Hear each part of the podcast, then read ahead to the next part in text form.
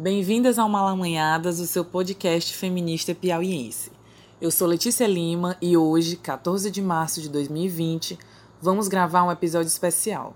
Hoje completam-se dois anos sem Marielle Franco e sem saber quem mandou matá-la. O objetivo é falar um pouco da trajetória de Marielle e entender por que é tão importante exigir justiça. Malamanhadas. Toda malanhada. Malamanhadas. Toda malanhada. Para me acompanhar no programa de hoje, estamos na presença de Lara Danuta, estudante de Serviço Social da Universidade Federal do Piauí e integrante do Instituto da Mulher Negra do Piauí, AIABAS. Seja bem-vinda, Lara. Obrigada pelo convite, estou muito feliz de estar aqui com vocês. Estamos também com a presença da professora Sueli, da Universidade Federal do Piauí, que também é militante do PSOL. Seja bem-vinda, professora. Obrigada. É uma oportunidade, tanto pelo 8 de março, quanto pela proximidade dos dois anos da morte de Marielle. A professora já começou a introduzir e a gente vai gravar esse episódio pela necessidade de falar sobre dois anos do assassinato de Marielle Franco.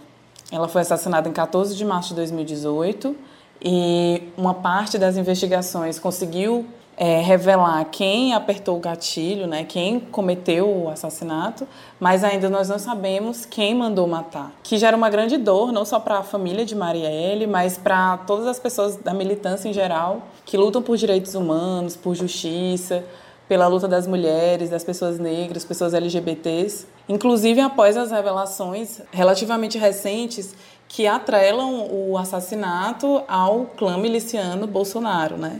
que hoje governa o país. Então, mais ainda, nós temos que lembrar, temos que falar sobre a memória dela, temos que exigir justiça e perguntar quem mandou matar a Marielle.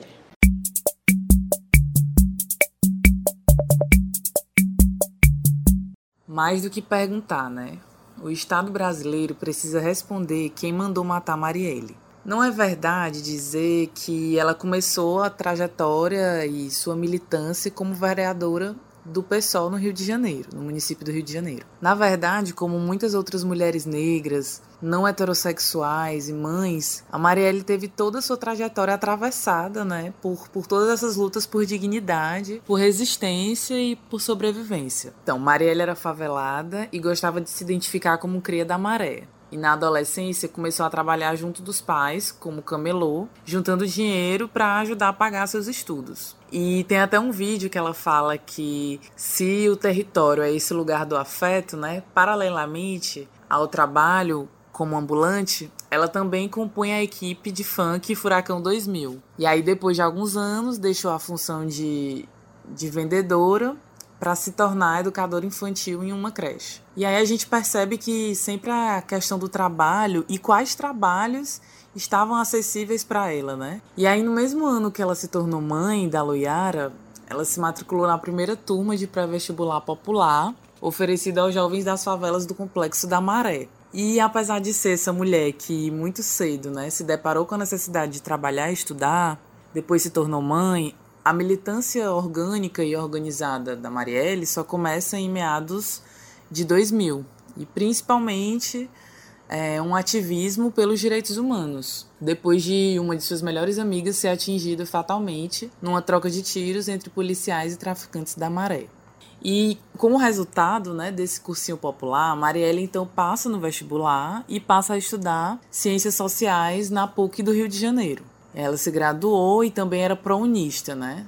Também tinha bolsa. Em seguida, ela já entra no mestrado em administração pública da Universidade Federal Fluminense. Oportunidade que, para concluir né, esse mestrado, essa pós-graduação, ela defendeu a dissertação intitulada O PP, a redução da favela a três letras, uma análise da política de segurança pública do estado do Rio de Janeiro. Nessa dissertação, ela basicamente vai compreender que o policiamento, a criminalização, o estado penal máximo na favela não seria a resposta, não seria a solução, e sim unidades de políticas públicas máximas, né, nas comunidades, ofertando não só segurança, né, não só esse lado policialesco mesmo, né? Mas várias outras, uma integração de outras políticas públicas.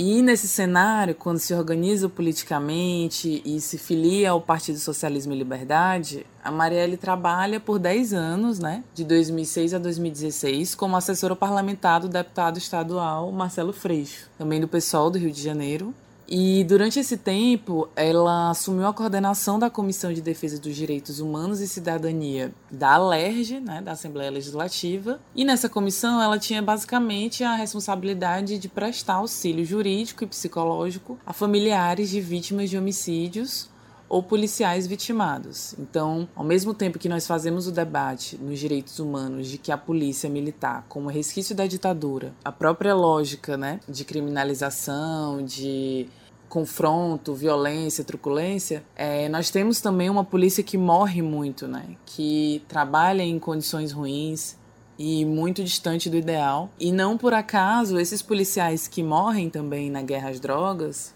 na verdade, nesse genocídio, são também policiais negros, né? E aí, em 2016, ela enfrenta a sua primeira disputa eleitoral e é eleita vereadora na capital fluminense, é, numa coligação formada pelo PSOL e pelo PCB, Partido Comunista Brasileiro.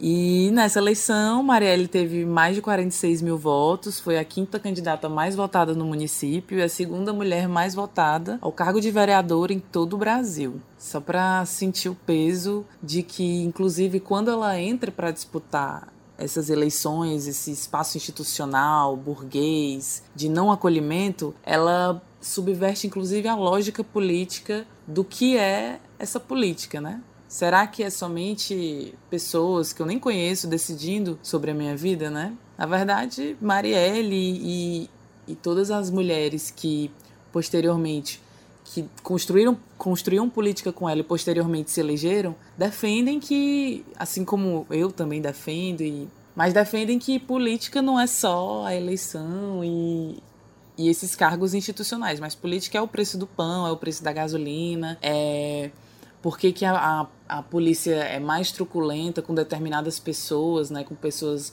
pobres, negras, periféricas, em determinados territórios, né? Um, um, destaque ainda na trajetória dela na Câmara Municipal foi que ela presidiu a Comissão de Defesa da Mulher e em seguida começou a integrar uma comissão composta por quatro pessoas, que o objetivo dessa comissão era monitorar, fiscalizar a intervenção federal no Rio de Janeiro começou a compor a comissão e foi escolhida como relatora em 28 de fevereiro de 2018. E ela era uma crítica da intervenção federal, né? Assim como ela era, ela era uma crítica das UPPs e todas as soluções que passassem necessariamente pela polícia, pelo exército e não por políticas públicas máximas de direitos humanos. Porque ela sabia muito bem, né? Por ser uma mulher negra e favelada, ela sabia como é, essas instituições, né, a polícia, o exército, atuam nos territórios periféricos, né? Então, é, ela denunciava, criticava constantemente abusos policiais e as violações aos direitos humanos. Tanto que no dia 10 de março de 2018, a Marielle fez um post no Facebook denunciando a violação de direitos humanos na favela do Acari, e essas violações foram protagonizadas pelo 41º Batalhão da PM, da Polícia Militar do Rio de Janeiro. E na legenda do post ela escreveu: "Nessa semana, Dois jovens foram mortos e jogados em um valão. Hoje a polícia andou pelas ruas ameaçando os moradores. Acontece desde sempre e com a intervenção ficou ainda pior. E na foto que ela postou, a frase era: Somos todos Acari, vidas nas favelas importam. E aí eu gosto de situar esses dois eventos na linha temporal antes do assassinato dela, porque em menos de 15 dias após ela assumir como relatora na comissão que fiscalizaria a intervenção federal, a intervenção militar no Rio de Janeiro, e apenas quatro dias após ela fazer esse post no Facebook denunciando a violência policial pelo 41º Batalhão na favela do Acari, ela foi assassinada com três tiros por volta das nove e meia da noite no dia 14 de março de 2018. E aí, na ocasião, também foi assassinado o Anderson Gomes, que era o motorista do carro onde ela estava. O caráter da execução, assim, a sangue frio, no centro da cidade, quando ela estava saindo de uma atividade, sem qualquer confronto, sem qualquer simplesmente um atentado, é, sempre fez com que as suspeitas levassem, né, praticamente comprovassem que se tratava de uma execução política, né? Assim, mesmo depois de ter sido assassinada, vale lembrar o legado político que a Marielle deixou no trabalho de coleta de dados sobre a violência contra as mulheres, pela garantia do aborto nos casos previstos por lei e pelo aumento na participação feminina na política. Tanto que no dia 14 de março de 2018, ela saiu de uma atividade cujo nome, cuja agitação era Jovens Negras Feministas, Jovens Negras Movendo Estruturas. Em pouco mais de um ano de mandato, né? Porque ela participou da eleição de 2016, foi eleita para iniciar seu mandato em 2017, mas não concluiu seu mandato, né? Tendo sido assassinada em 2018. E aí, um pouco mais de um ano, de 2017 a 2018, quando ela esteve na vereança na Câmara Municipal do Rio de Janeiro, ela redigiu e firmou 16 projetos de leis, de lei, dois dos quais foram aprovados. Um regulou o serviço de mototáxi trabalhadores e a lei das casas de parto que visavam a construção desses espaços para fornecer realização de partos normais, partos naturais. E todas as suas proposições legislativas, na verdade, são alinhadas com toda a sua trajetória política, com tudo que ela sentiu na pele, né? Então, buscavam garantir o apoio aos direitos das mulheres, à população LGBT, aos negros, negros e negras, moradores de favela. Então, o debate sobre direitos humanos e a atuação constante em relação a isso nunca, nunca deixou de existir na trajetória de Marielle, né, na militância dela. E vale dizer que ela carregava na pele um projeto político, né? Por ser uma mulher negra favelada, bissexual, socialista e por denunciar os detentores desse necropoder, né, que mata todos os dias pessoas negras e periféricas, seja uma estrutura estatal ou uma estrutura paraestatal, como eram as milícias, como são essas milícias que são é, responsáveis pelo assassinato dela. Mas se a gente parar para pensar, essa violência policial, esse racismo, esse machismo que ela denunciava, é, não poupou o corpo dela é, dessas opressões, né? Não, não poupou o corpo dela de violência. Tanto que, relativamente recente, a justiça brasileira descobriu que os assassinos são o policial reformado, Rony Lessa, e o ex-policial militar Elcio de Queiroz. E aí eu não acho, não é exagero, dizer que o Estado brasileiro e a sua relação codependente com as milícias são os verdadeiros responsáveis pelo assassinato de Marielle. E é por isso que, mais uma vez, o Estado tem a obrigação de responder não só quem matou nossa companheira de luta, mas também quem foi o mandante dessa execução política tão cruel. Então, sim, o Estado brasileiro e as milícias são os responsáveis pelo assassinato de Marielle. E eles precisam, devem ter o compromisso de dizer não só quem matou e suas relações, né, era um policial reformado, era um ex-policial militar, mas por quê, né? E quem mandou matar? E recentemente a gente tem uma relação dessas pessoas com o clã miliciano Bolsonaro, né? Que hoje governa o país. Então, mais ainda, o nosso desafio, o nosso compromisso de exigir e continuar lutando para descobrir quem mandou matar Marielle e pedir a reparação disso. Pedir não, exigir, porque essa violência política não pode ficar impune. Então, assim, primeiro a gente tem que entender que o direito ele não é fim, ele sempre é um, é um meio, é um instrumento. Então, se nós vivemos numa sociedade que a função dela é produzir riqueza, e manter o poder com aquelas elites que são comprometidas com a manutenção desse Estado, então significa que a lei ela vai ser sempre um falseamento quando, ah, quando for no sentido de equilibrar a balança. Né? E o que eu estou chamando de equilibrar a balança é exatamente tratar um, um crime como crime. Né? É impossível é, compreender que o Estado brasileiro não consiga dar essa resposta, com tantas evidências do que de fato aconteceu. Né? Eles chegam a, a, a pessoa que apertou o gatilho, aí não chega ao mandante, né? Ah, e tem muitas pistas de quem é o mandante e muitas pistas qual era o objetivo. Né? E o Estado brasileiro, com, completando dois anos, o Estado brasileiro nem dá essa resposta. Né? Então, isso não é, não é incapacidade. Isso é uma orientação mesmo. A lei ela não vai ela não vai ser aplicada porque ela interfere nos interesses políticos. Né?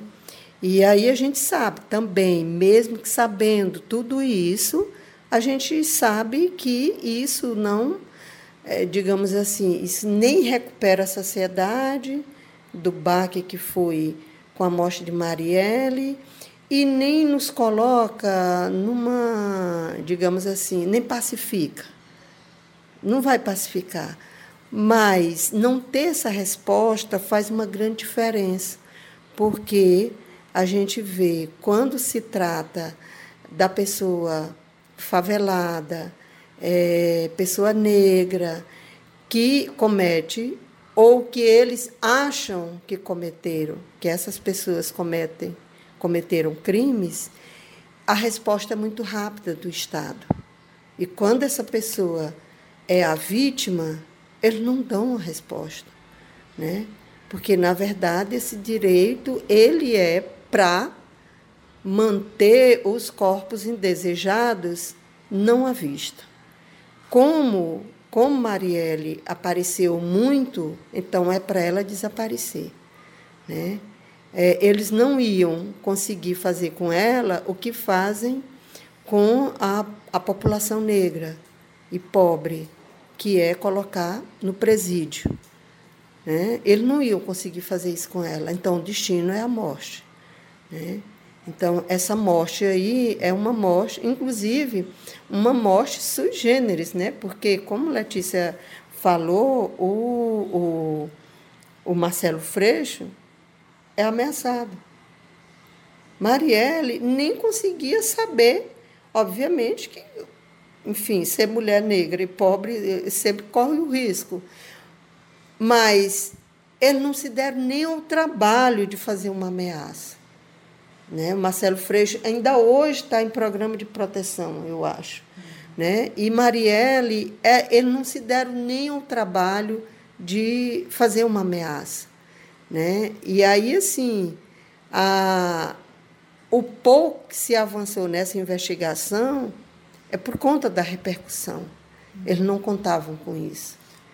Achavam que ia ser só mais uma morte dizer assim que quando ela foi assassinada, isso quase não teve nenhuma cobertura pela mídia, então naquele momento, né, no 14 de março.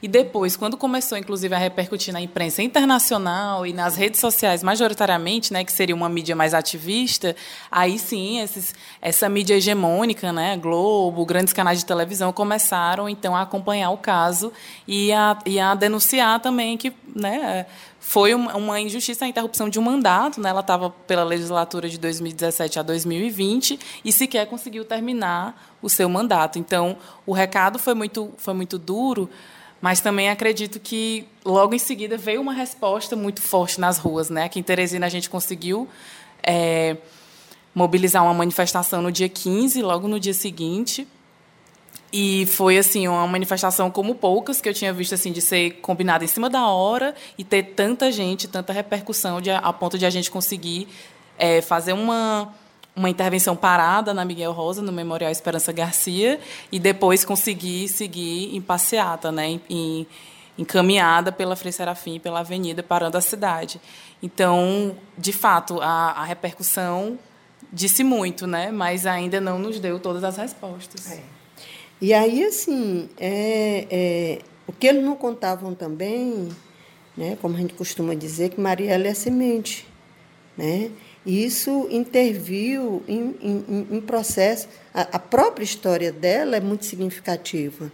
É, é, é eu me lembro muito do livro, da, do título da Spivak, Pode Subalterno Falar, porque ela foi essa voz subalterna que falou né? E isso criou uma outra ideia de política, de, de, de, representação política. Ah, eu não, não vai ser aquela pessoa que eu não sei nem quem é. É, é, é a minha vizinha, é a pessoa que, com quem eu convivo. Né? Então, isso é, é essa repercussão que animou mulheres faveladas, negras, a se candidatarem, mostrar sua cara. Né? Então, isso criou um efeito né? E esse efeito na política, esse efeito também pressiona por uma resposta. Né? Porque se fala de Marielle em todas as partes do Brasil e desse planeta. Né? Então, essa, mesmo com essa pressão toda, né? e aí a gente tem certeza que só chegaram ao mandante porque a pressão era muito grande, né, inclusive a pressão internacional, né, chegaram aqueles que apertaram o gatilho e não chegam ao mandante. Né? E a gente sabe que, na verdade, não chegam ao mandante porque não querem. Porque, nesse momento, é para concentrar aquele grupo social que está no poder, é para ele permanecer lá. Né? Então, a, a, a resposta a isso, eu acho que o Estado brasileiro precisa ser mais pressionado para dar essa resposta. Né? E, e aí, assim, tem um, um, um delegado que participou da, da investigação e ele fez uma publicação apontando todos os erros, que não é comum se cometer no, no, no inquérito policial. Né? Então, esses erros, eles acontecem propositadamente, né? exatamente para não identificar, não encontrar essa resposta. E aí, mais uma vez, a gente vê, lamentavelmente, o direito servir como esse instrumento para manter determinadas relações de poder. Né? Enfim, quem, a, cada sociedade que tem lá o seu objetivo, o direito vai se adequar a ele. E esse direito adequado a ele, ele não vai desdizer esses interesses aí. Né? E aí isso nem faz a polícia e isso não faz a, a, a, o sistema de justiça criminal. Né? Porque se, você pode dizer assim, ah, mas a polícia, a polícia não encontra a resposta. E quem foi que disse que o Ministério Público está impedido de investigar? O Ministério Público estar investigando. Né? É, o Judiciário tem também poder investigativo. Né? E aí você não vê ninguém se mover. Né? Coloca a responsabilidade. Que, inclusive, o inquérito pode chegar na ação judicial e pode, na ação judicial, desconsiderar totalmente o inquérito. Aí você deixa todo o tempo só a polícia atrás disso. Ah, e você não tem os outros entes do sistema de justiça não fazem nada. Né? Então, é, é, é, é lamentável, mas a gente tem que falar disso para denunciar que, mais uma vez, esse direito mostra a que, é que ele serve. Né? Ele serve para manter determinada estrutura de poder. Né? E a gente precisa continuar denunciando, porque esse direito ele é feito em nosso nome. Ele não é feito em nome só dos ricos e poderosos, ele é feito em nome de todos nós. Então, nós temos aí a condição de igual pertencente ao Pacto de Nação. Nós temos essa garantia no artigo 1 da nossa Constituição. Então, se isso é em nosso nome, então a gente vai denunciar que nós não somos protegidos. Né? E dar uma resposta, é, essa resposta, ela, as respostas positivas do direito para a classe trabalhadora, para as pessoas negras, só vem na marra, só vem na luta. Né? Mas é muito importante a gente contar com garantias é, é, constitucionais, é, direitos humanos, porque se a gente não tivesse nem isso, o que eles estão fazendo seria legal. Aí a gente tem a oportunidade de dizer eles estão fazendo algo que é ilícito. eles estão violando a Constituição quando não dão essa resposta, né? Em dois anos, nenhuma resposta, nem para dizer o que, que aconteceu. Né? Enfim, a família dela, a sociedade, a militância, né? É, enfim, o planeta quer saber o que, que aconteceu.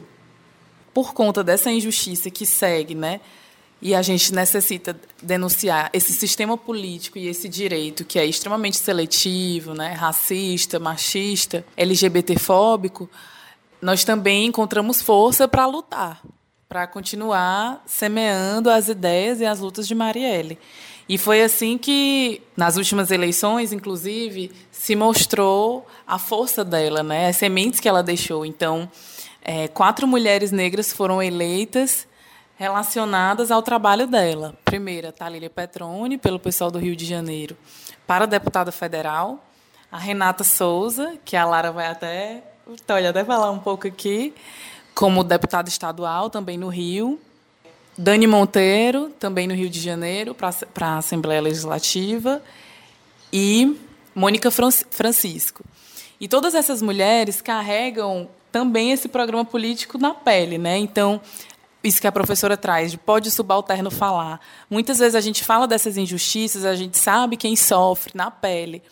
É, a exploração, o racismo e o, e o machismo na pele, mas muitas vezes essas pessoas não estão ocupando a política para dizer, para compartilhar sua vivência e para também formular um projeto político de mudança dessa realidade. E, e a Marielle vem para mudar isso. Então, já demonstra nós já temos essas mudanças, né? Também a gente tem mais mulheres eleitas no Congresso Nacional. A gente teve outras candidaturas expressivas, né? Nós temos a primeira mulher trans negra eleita em São Paulo. Nós temos um, os, as, as candidaturas coletivas, né? Então, as juntas no Pernambuco conseguiram eleger Robin C, que também é essa mulher trans, negra, é, professoras, né? Salvo engano, são cinco mulheres que conseguiram se eleger. Também tivemos as muitas em, em Minas Gerais, em Belo Horizonte. Então, é dizer que o legado continua, né? E aí a Lara pode até falar um pouco para a gente, por ser essa mulher também na luta, essa jovem negra que está movendo estrutura. Para começar a falar um pouco de Marielle, eu escolhi uma, um trecho né, de, um, de uma poesia de Dele Acari, e ele fala assim: Deixaste um corpo negro sem vida, mas essa vida não só morre, como se multiplica e vive mais forte. Guerreira, amorosa e invencível por centenas de milhões de almas negras, ainda vivas e combatentes pelos quatro cantos da diáspora africana pelo mundo. E eu acho que Delay expressa muito do, desse sentimento, né, de que Marielle morre enquanto corpo, mas ela vive, né? Ela consegue resistir nas nossas mentes, né? No ideário social, a gente consegue se fortalecer a partir é, do que Marielle deixou de seu legado, mas não diferente do que os nossos corpos pretos passam nesse país, Marielle ela passa por esse processo e por essa tentativa de desmoralização da sua história, né, desmoralização da sua vida. Então, como a Letícia falou e como a professora também tocou, é, após a morte de Marielle surgem diversas notícias, diversas histórias diversas fake news, tanto na mídia televisiva como nas mídias sociais, e aí a gente se depara com essa tentativa de apagamento ou desmoralização do que foi Marielle, de quem era Marielle, né? E isso para o povo preto desse país não é novidade, né? Porque além de atingir os nossos corpos, além de atingir a nossa vida física, a nossa história é apagada. Então você não, quem são os heróis negros desse país e onde que a gente encontra esses heróis? Em quantos livros você vai ouvir falar sobre homens e mulheres pretas que foram importantes e que são importantes para a construção e para a história desse país. E isso não é por acaso, não é só um projeto de genocídio da população negra, mas um projeto realmente de epistemicídio da nossa população para que a nossa existência e resistência seja apagada. Mas, é, felizmente, é, a força de Marielle foi e é tão grande que eu acredito que essas tentativas podem ter atingido uma ou duas pessoas, mas que no geral a gente consegue ter o inverso, né? Como a Letícia falou, a gente tem é, essa reação de que outras mulheres negras se fortalecem, outras mulheres negras passam a se organizar, porque eu acho que para quem está no movimento, para quem constrói a luta, principalmente, você começa a se perguntar por que, que eu não conhecia Marielle, por que, que eu não sabia da história de Marielle, por que, que eu, em quantas mulheres negras eu já votei, quantas mulheres negras estão se articulando e se candidatando no meu estado, quantas mulheres negras eu conheço dentro do meu partido. Então, eu acho que Marielle ela, ela traz essa vida, assim, essa nova vida, essa força para que a gente pense também nesse tipo de articulação e nessa mobilização política. E aí, é, quando eu penso em Marielle, eu penso é, em um símbolo, né, nessa simbologia de Marielle, uma mulher preta da favela que se que lutou e se organizou dentro daquele ambiente e que transpôs essas barreiras, né? O lugar que Marielle estava não era um lugar para uma mulher negra, né? Era um lugar majoritariamente de homens e de homens brancos e que é e que são esses homens que comandam o nosso país, que estão com controle. Por isso Marielle incomodou tanto ao ponto do seu corpo ser atingido dessa dessa tal forma. E aí se a gente pensa é, a Letícia falou né, na Renata Souza, eu tive o prazer de conhecer a Renata, e a Renata ela tenta dimensionar o tamanho da Marielle, né? A importância da Marielle de alguma forma. E ela faz essa comparação com Martin Luther King, né? Com que que Marielle é esse símbolo para a luta do movimento negro dentro do Brasil, né? E aí quando Luther King começa a falar, começa a lutar por direitos da população preta, né, estadunidense, começa a apontar o capital como um problema, começa a falar que os pretos também queriam direitos, ele começa a mexer e atingir com determinada classe, e isso incomoda muito.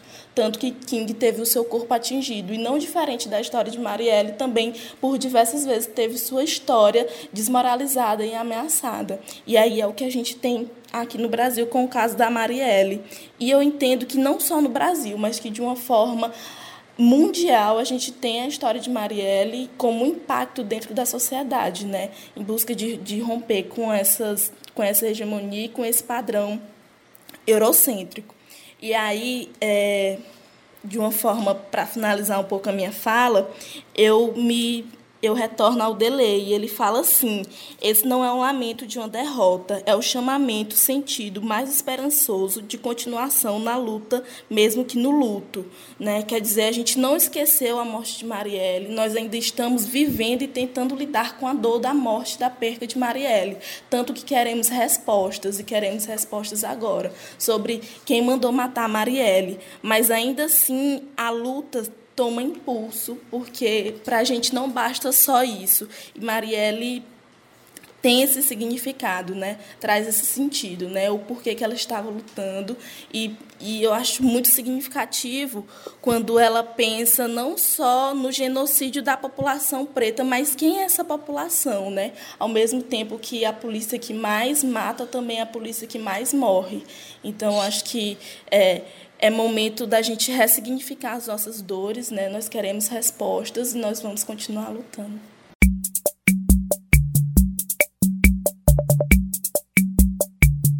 Acho que agora a gente caminha para o encerramento, né, desse episódio, colocando aí não só o legado, a trajetória de Marielle, né, como essa mulher pesquisadora, essa mulher intelectual negra, mas essa mulher também não heterossexual, que tinha uma companheira que é favelada, né, como ela gostava de dizer, que era cria da maré, e que consegue, então, articular a sua comunidade, o seu território e outros territórios também pela cidade do Rio de Janeiro para se eleger vereadora. Né?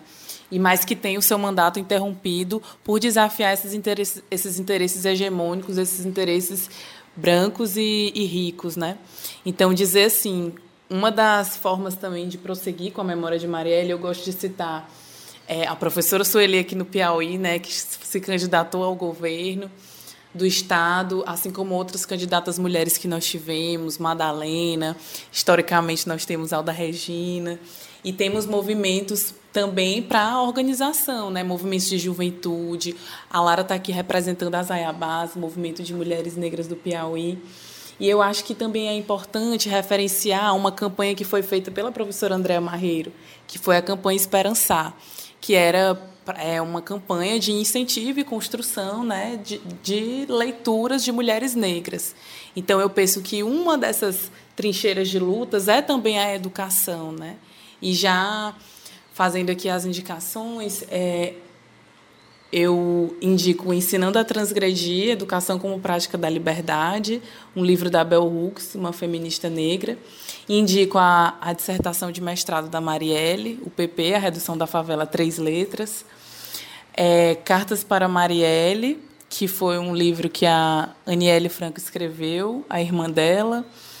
É, de filmes, eu indico What Happened, Miss Simone. Então, vamos perdoar meu inglês aí, que não é muito bom. Mas que significa o que aconteceu, Miss Simone, que é um documentário da, da Netflix. E também Panteras Negras, Vanguarda da Revolução, que também é um documentário da Netflix. E aí deixar aberto aqui para as meninas indicarem. Acho importante a, a Lara indicar esse livro da Renata e, o, e saber se a professora tem livros e filmes também para indicar. É, o livro da Renata é Gênero, Raça e Classe no Brasil. É, Renata Souza e Ronilson Pacheco, né, que são os organizadores. Se eu não me engano, esse livro está disponível online acho que a Renata falou. E como a vida é difícil, mas a gente também precisa de amor, eu indico o livro Amor e Outras Revoluções, que é do Grupo Negrice, é um grupo do Rio de Janeiro, organizado pelo meu pai, Alice Mog, e aí tem várias poesias e poemas bem interessantes e que dão um afagozinho assim no coração. Eu acho que não tem um, um, um título específico, mas eu penso que a gente precisa ler a, a literatura produzida por pessoas negras e principalmente indígenas e principalmente essa literatura que é uma resistência ao eurocentrismo, né? as filosofias africanas, Ubuntu, Kama, ler filósofos africanos para a gente compreender é, o que é que e, e se animar com essa resistência, porque é uma filosofia que é, é muito estruturalmente muito diferente da, da europeia. E que também é uma resistência contra esse epistemicídio sim. que a Lara trouxe para a gente. Sim, né? sim. Que é, é, é enfim, a, o modelo europeu é, ele se cria com a visão de que o ser humano é superior às outras vidas.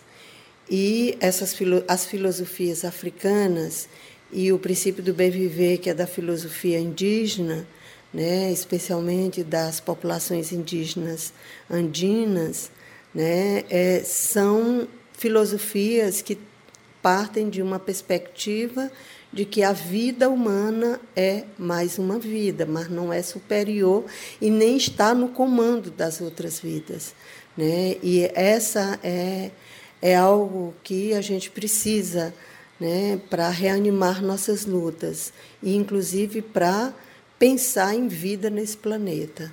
Né? E, ah, como diz um professor africano que está no Brasil já há bastante tempo, Kakosi, ele diz: a luta da filosofia africana é para ser considerada como filosofia, porque essas filosofias elas foram desconsideradas, elas não são ensinadas na escola.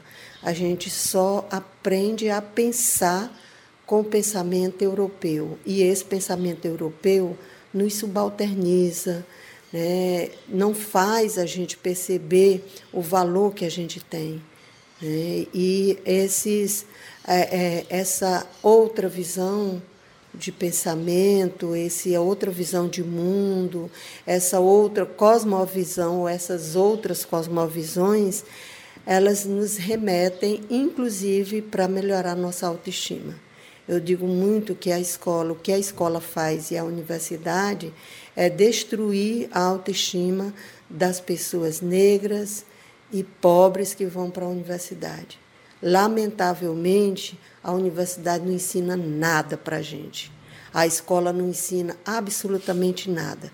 Só ensina a gente a qual é o lugar da gente. E a gente só enfrenta isso fazendo, lendo as filosofias, as ontologias de resistência. Né? E a gente precisa muito reconhecer, não é só porque foi feito por uma mulher negra, não é só porque foi produzida, não, é porque é aí que a gente encontra o pouco de resistência que sobreviveu né, no massacre da América Latina. O pouco que sobreviveu, a gente aprende com essas resistências. E aí é nesse sentido que eu acho que a gente se fortalece. A gente precisa reconhecer o nosso valor para a gente animar nossas lutas. A gente não sai por aí fazendo luta achando que a gente não é ninguém. Porque o modelo europeu quer que todo tempo a gente pense que a gente não é ninguém. E aí a gente precisa se afirmar como gente, como gente que tem muita importância. É isso.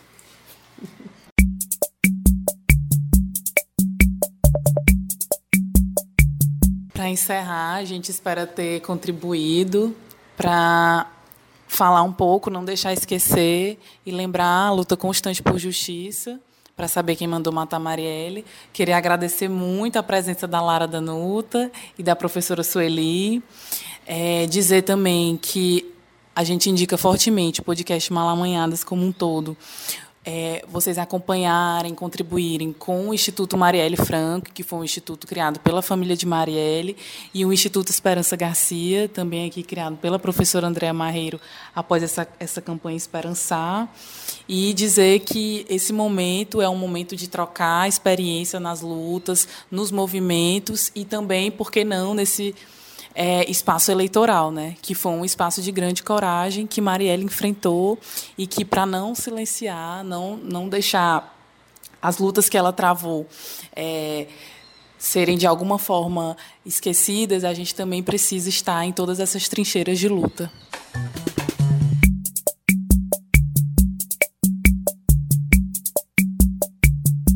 Esse podcast faz parte da campanha O Podcast é Delas 2020. Conheça outros episódios procurando pela hashtag nas suas mídias sociais e incentive mais mulheres a fazer podcast.